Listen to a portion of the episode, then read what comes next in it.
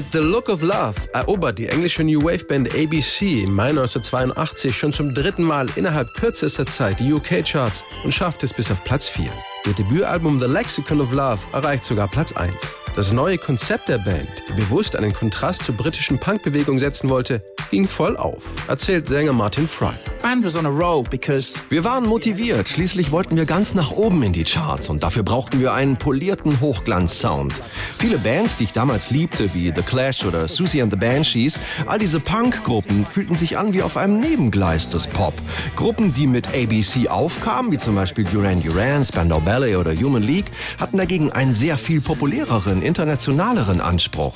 Das war ein richtiges 80er-Jahre-Ding. Rausgehen, um ein großes Publikum anzusprechen. We wanted people to know up all over the world, definitely. Um das zu erreichen, holten sich ABC den Produzenten Trevor Horn, der davor schon als Musiker bei den Buggles, Yes oder The Art of Noise erfolgreich war und wenig später Frankie Goes to Hollywood groß rausbringen sollte.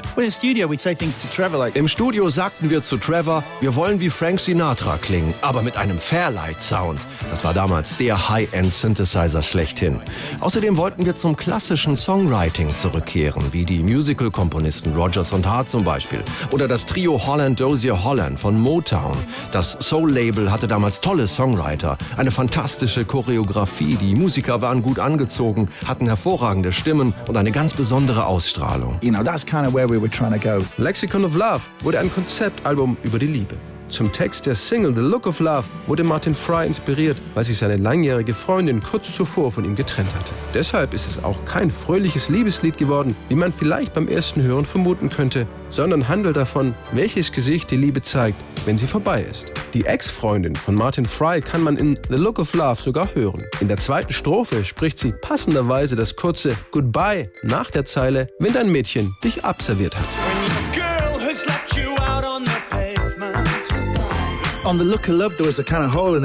Und dann gab es da noch diese Stelle mitten im Song, so circa acht Takte lang, mit der wir partout nichts anfangen konnten. Wir wollten aber auf gar keinen Fall ein Gitarren- oder Saxophon-Solo da reinmachen. Das haben damals ja alle gemacht. Da sagte ich einfach, oh Martin, vielleicht findest du eines Tages deine wahre Liebe. Das war eher eine Verlegenheitsfloskel, um diese Leerstelle zu füllen. Aber oft, wenn ich zum Beispiel in ein Taxi steige, sagt der Fahrer zu mir, Martin, hier wirst du deine wahre Liebe finden. Every time I get in a taxi, you know, a guy goes, Have you found true love yet, Martin?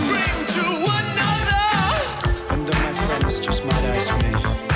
They say, Martin, maybe one day you'll find true love. Auf die Idee mit dem gesprochenen Text hat ihn übrigens David Bowie gebracht, der überraschend in den Good Earth Studios seines Freundes Tony Visconti vorbeikam, sich die Aufnahmen zu The Look of Love anhörte und als Effekt für die Mitte einen Anrufbeantworter vorschlug.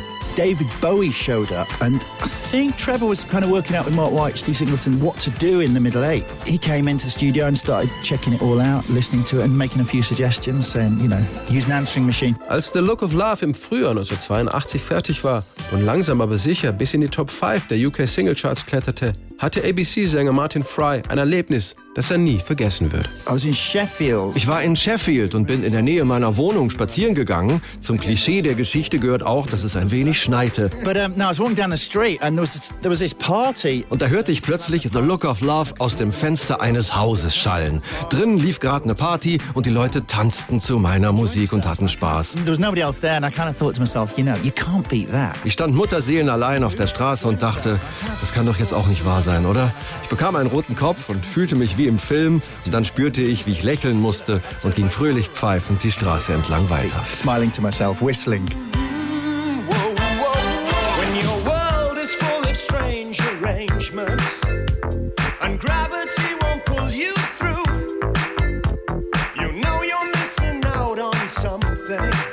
Well, that's something.